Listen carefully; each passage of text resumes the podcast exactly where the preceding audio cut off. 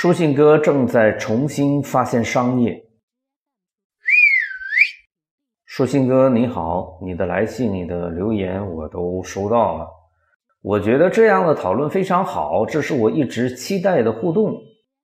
我希望家长们也能够放下一切的顾虑，解除一切的束缚，给大脑一个自由成长的机会。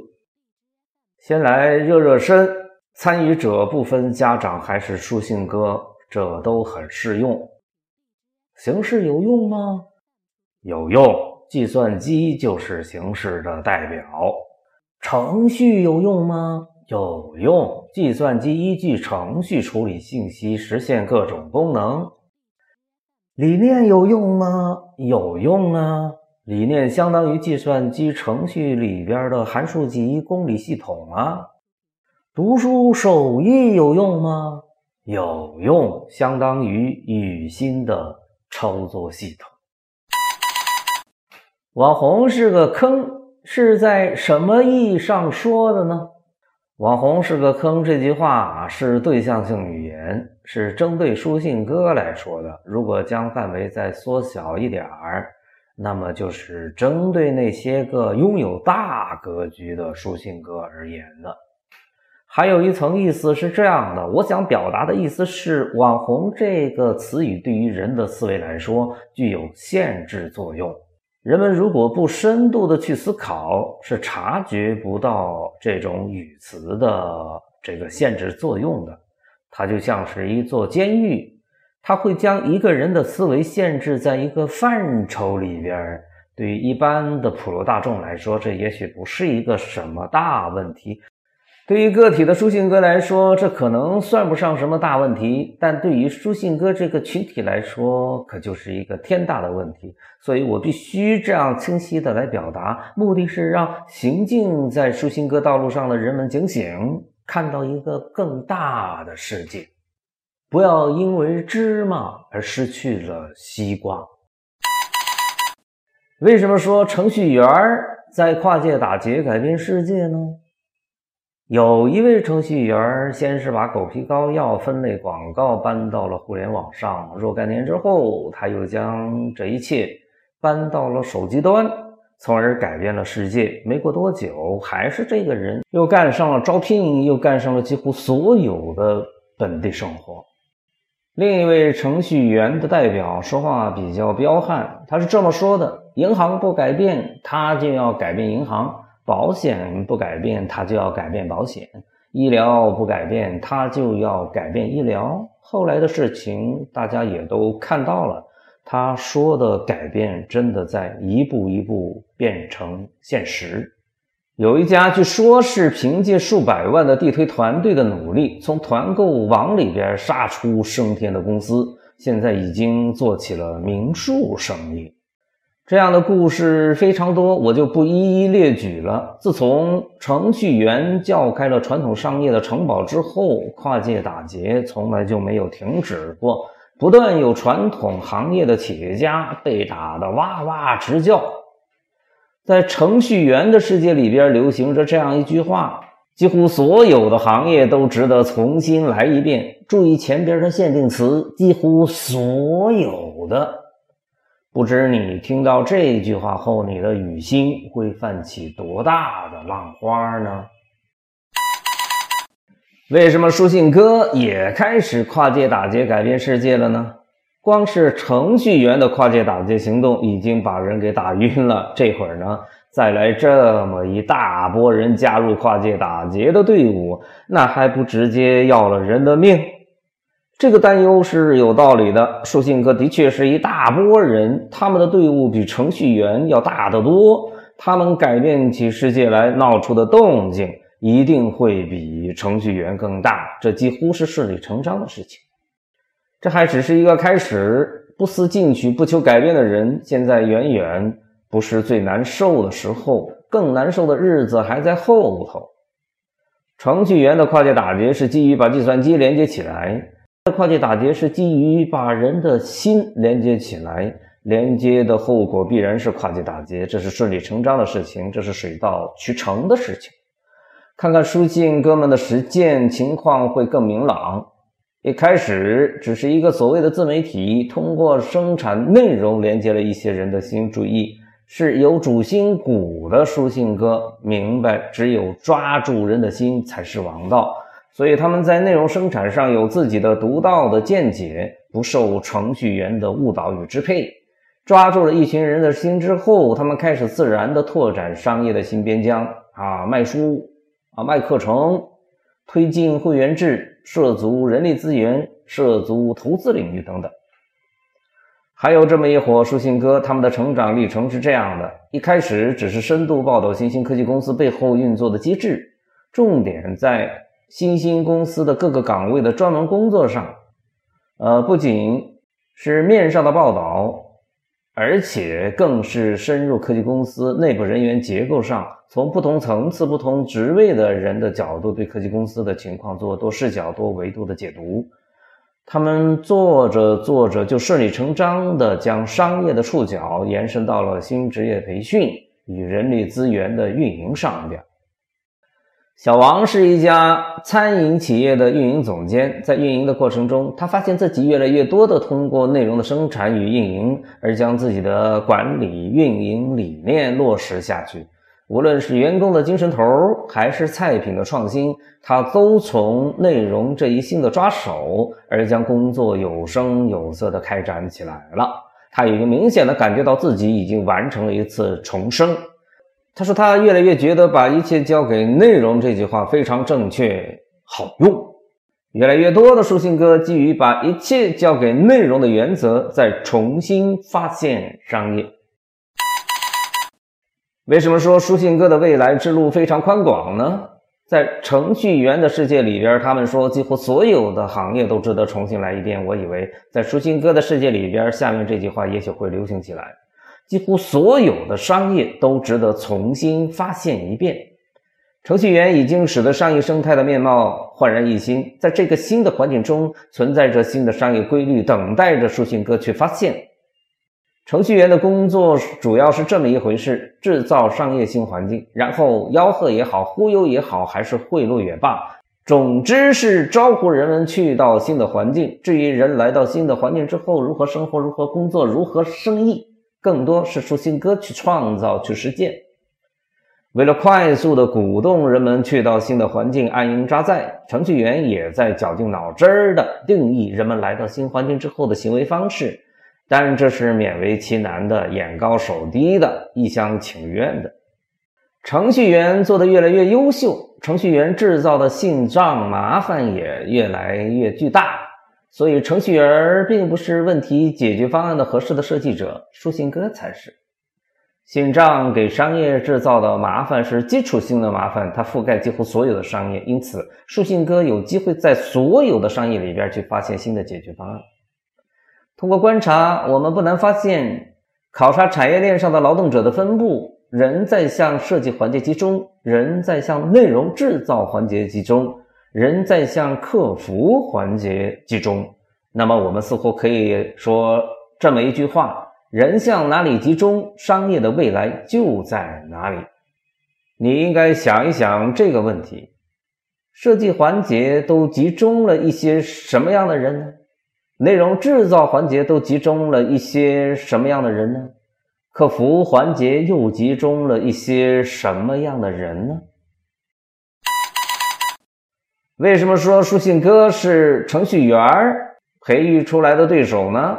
有一个错觉，不知你体会到了没有？一段时间以来，人们误以为程序员是无敌的，或者是没有天敌的，因为他们是计算机实现的大团结。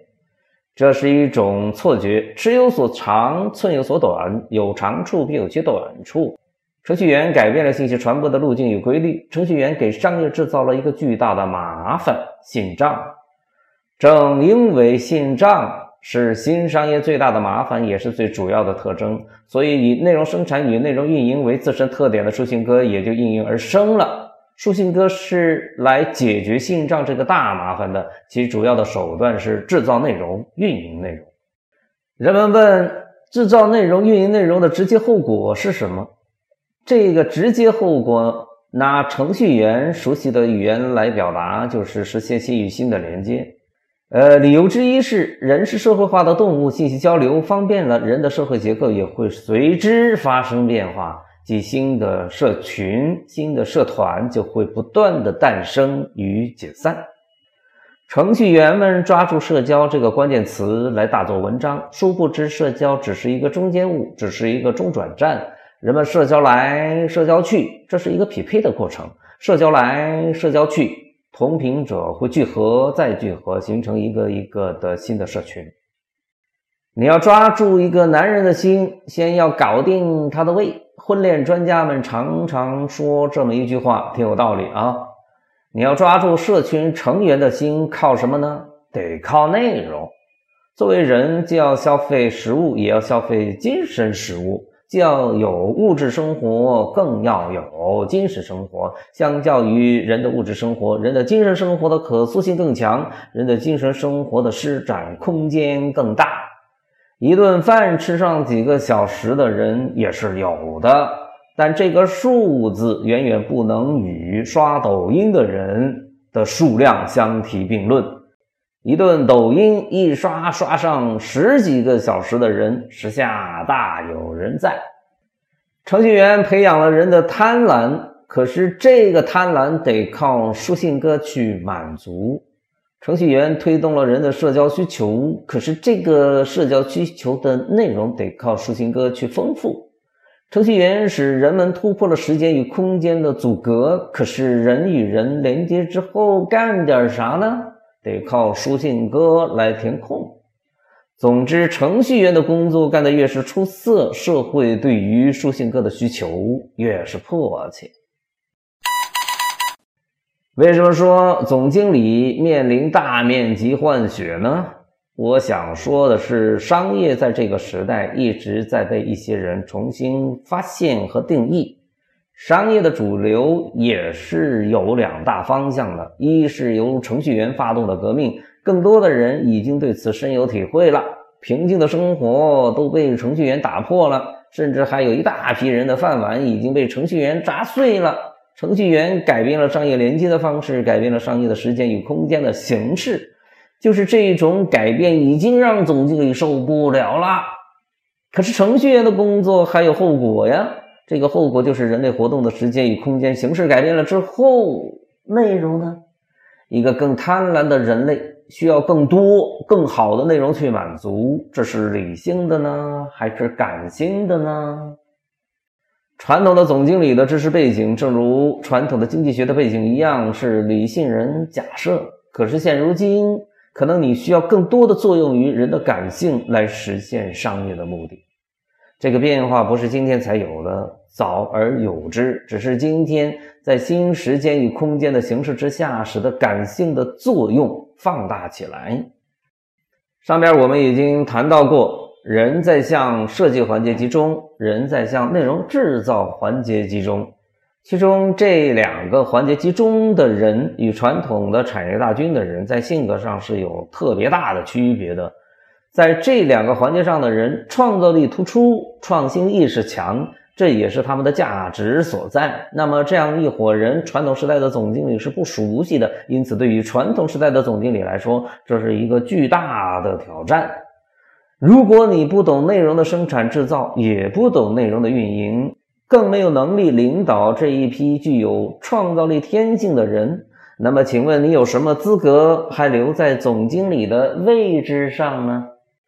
新兴的科技公司的总经理已经大换血了，传统商业企业的总经理正在迎来大换血，这是大势所趋，这是历史发展的必然。程序员发起的革命不可阻挡，书信哥发起的革命也是不可阻挡的。有没有具体的断臂自宫、主动求变的路径呢？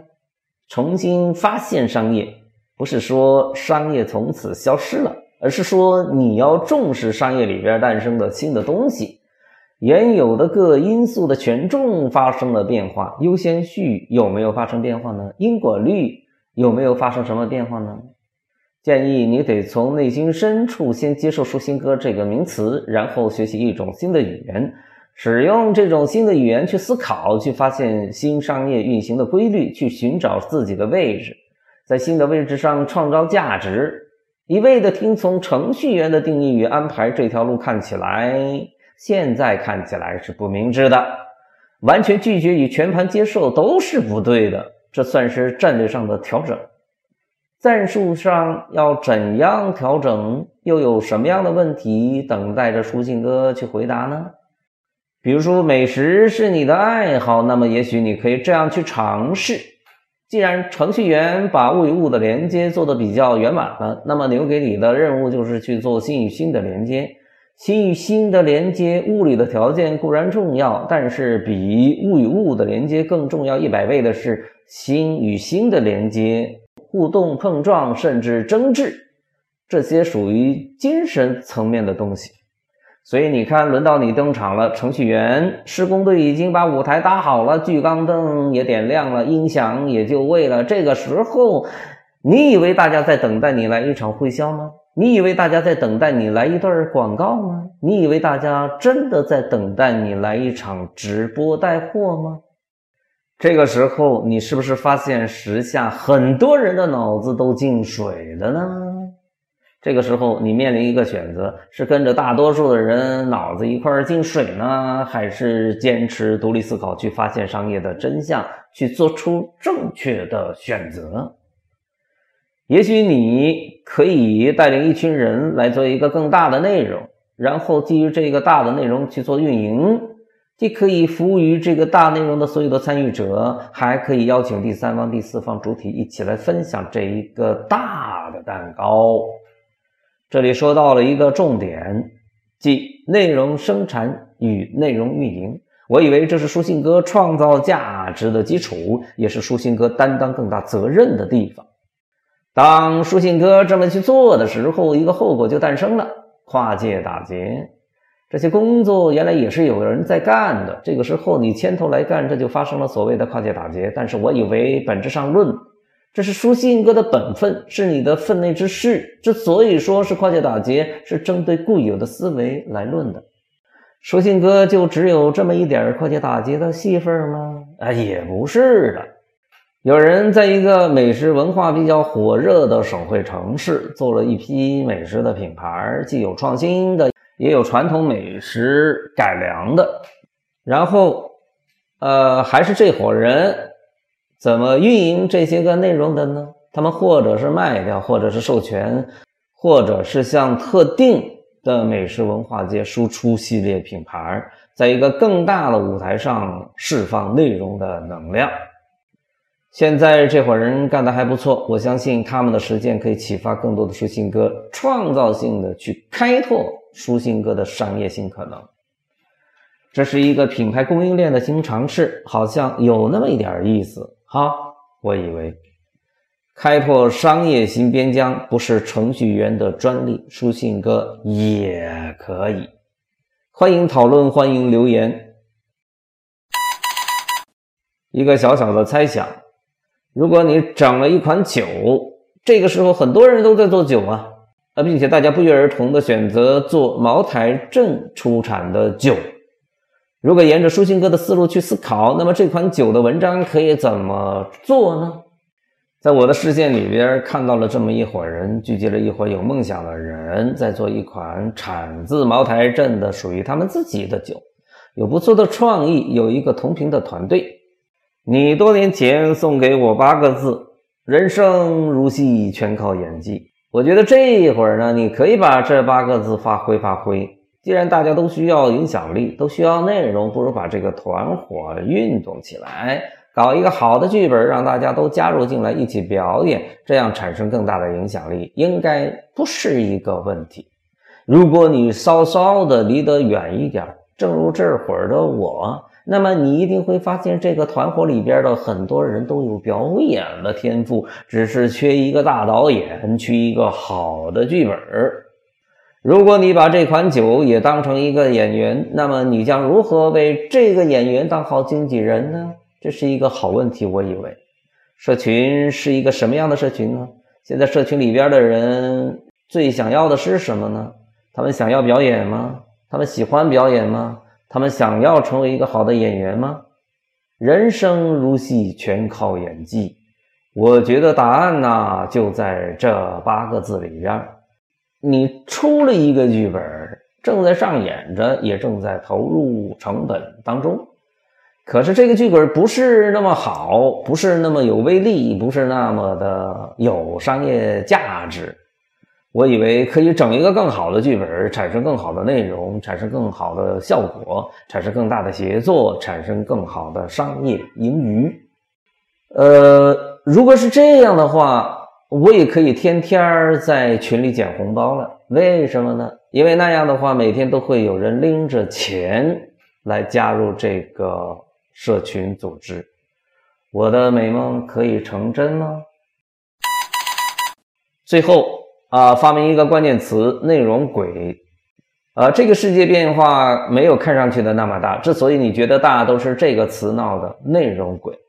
如果你不明白什么是内容鬼，那么你就碰到了内容鬼。哈哈，前边那个内容鬼是这个轨道的鬼，后边这个内容鬼是鬼怪的鬼啊。如果你不明白什么是内容鬼，那么你就碰到了内容鬼。未来商业运作恐怕都少不了要基于内容鬼来运行，既要作用于人的理性，还要作用于人的感性。而书信哥面临的挑战是要在如何作用于人的感性这方面发挥更大的作用。内容有它自身的流程，内容也有它自身的生长空间，这是书信哥创造性的开展工作的一个顶层结构，或者说是一个基础的轨道。啊，我觉得使用轨道比使用平台要更顺畅。在这样一个基础轨道上指导相应的资源，形成一个多轨道的协作态势。内容轨，我想使用这个词语来帮助书信哥进行思考、进行思维，然后拓展出更大的可能。内容轨，我想使用这个词语来帮助我思考书信哥的职业发展。欢迎讨论，欢迎批判，欢迎留言。你的好朋友，内容科创时代早期思想启蒙者，书信哥定义者，书信哥职业发展研究者，芒格。二零二零年七月十七日，于蓝田。程序员培育了他的对手书信哥，如今这个对手正在变得日益强大起来，而程序员拿他也没了办法。书信哥正在接管商业，让产品王者归来，让那些人们一直熟悉的产品王者归来。在内容科创的时代，让那些人们一直熟悉的产品鼓动自己的翅膀，迎着内容的风，唱着歌，跳着舞，迎着诗。沿着信息的流走进千家万户。